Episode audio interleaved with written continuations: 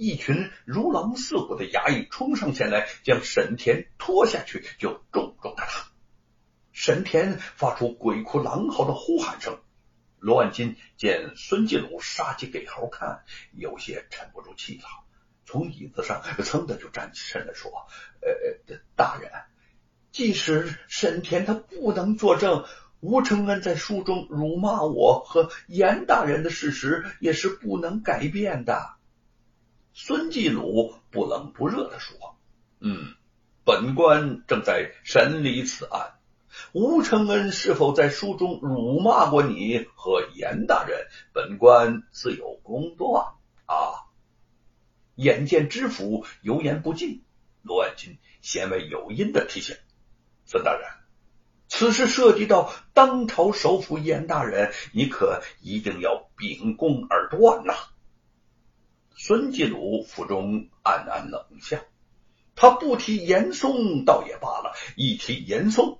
孙继鲁更是心头火起，本官上受皇恩福荫，下承百姓期望，当然会秉公而断。被告吴承恩，你还有什么话说吗？这番冠冕堂皇的话一出口，罗万金再也无话可对。吴承恩沉声问道：“大人呐，罗万金诬告说，呃，他是《西游记》中的白骨精。”读过此书的人都知道，那个可恶的白骨精杀生害命，专喝人血，无恶不作。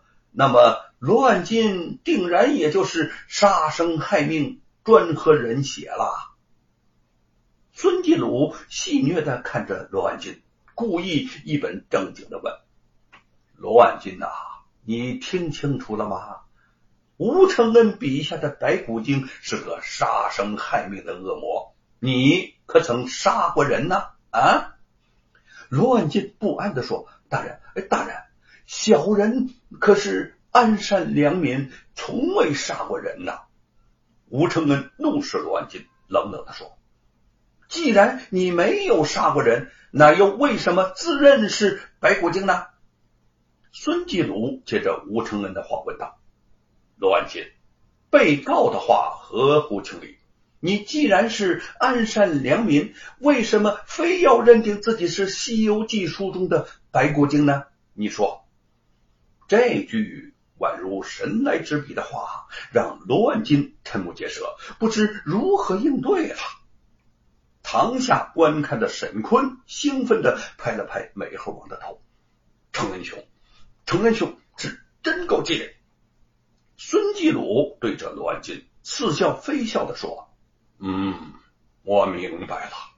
你和吴承恩是同镇人，吴承恩写出了奇书《西游记》，你嫉贤妒能，害怕吴承恩的名声超过你，因此寻找借口状告吴承恩。罗万金满头汗水，哑口无言。沈坤带头跪倒在地，大声的喊。知府大人，明察秋毫，胜过包青天。几个手拿《西游记》抄本的百姓也跪倒在地，同沈坤一起的高呼：“孙大人秉公断案，胜过包青天。”孙继鲁面露得意之色，但仍拍着惊堂木：“啪！安静，安静！经本官审理查明。”山阳县乡神罗万金状告书生吴承恩一案，纯属嫉贤妒能，对其诬陷。嗯，今天呢就审到这儿了，退堂。说着，孙继鲁起身就走了。罗万金望着吴承恩，咬牙切齿的说：“小猴崽子，你别得意啊，我非活扒了你的皮不可。”说完，他也恨恨离去。美猴王腾的一家伙就窜上堂，纵身跳到了吴承恩的身边。吴承恩抱起了美猴王，说：“哈哈哈，咱们胜了，乱金败了，你快回家报喜去吧。”美猴王似乎听懂了他的话，从他怀中跳下，穿堂越脊，眨眼之间就不见了踪影。沈坤。兴奋的跑过来，握住了他的手。承恩，老天爷保佑啊，咱们打赢了官司。从一开始，我的心就提到了嗓子眼儿，生怕你承认白骨精是罗万金，牛魔王就是严嵩。哎，没想到你妙语连珠，先是打败了沈田，接着又斗倒了罗万金，我呀为你捏了一大把汗呐。吴承恩笑着说：“ 我呀也是受了县衙师爷的提醒。”才没有依照自己的性情行事。他说的对，我不能自己任性，一意孤行，还得为家人亲友着想。两个人都是心情舒畅，正要回家报喜，一名差人突然出现，拦住他们的去路。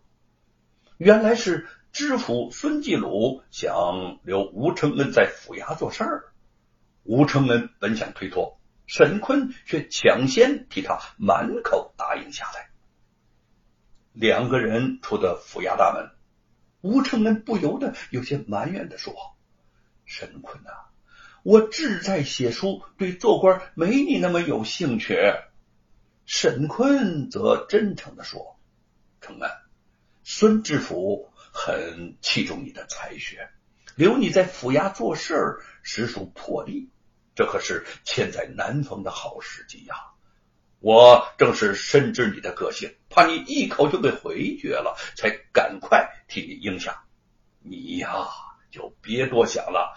既然孙知府先给你放了半个月的假，你在家准备妥当后，就去府衙就任吧。哼！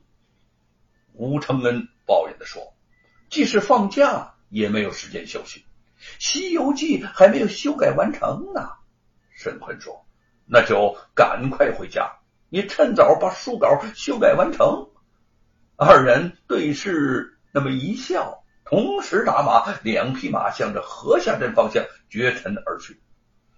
张氏和叶云、玉凤尚不知道吴承恩打赢官司的好消息，三个人在家中焦急的苦候。有心无力，也帮不上忙，只得跪拜菩萨像，以替吴承恩祈求平安。玉凤对着菩萨像，更是暗暗许愿：若是相公有难，自己愿意替他承担一切的苦难。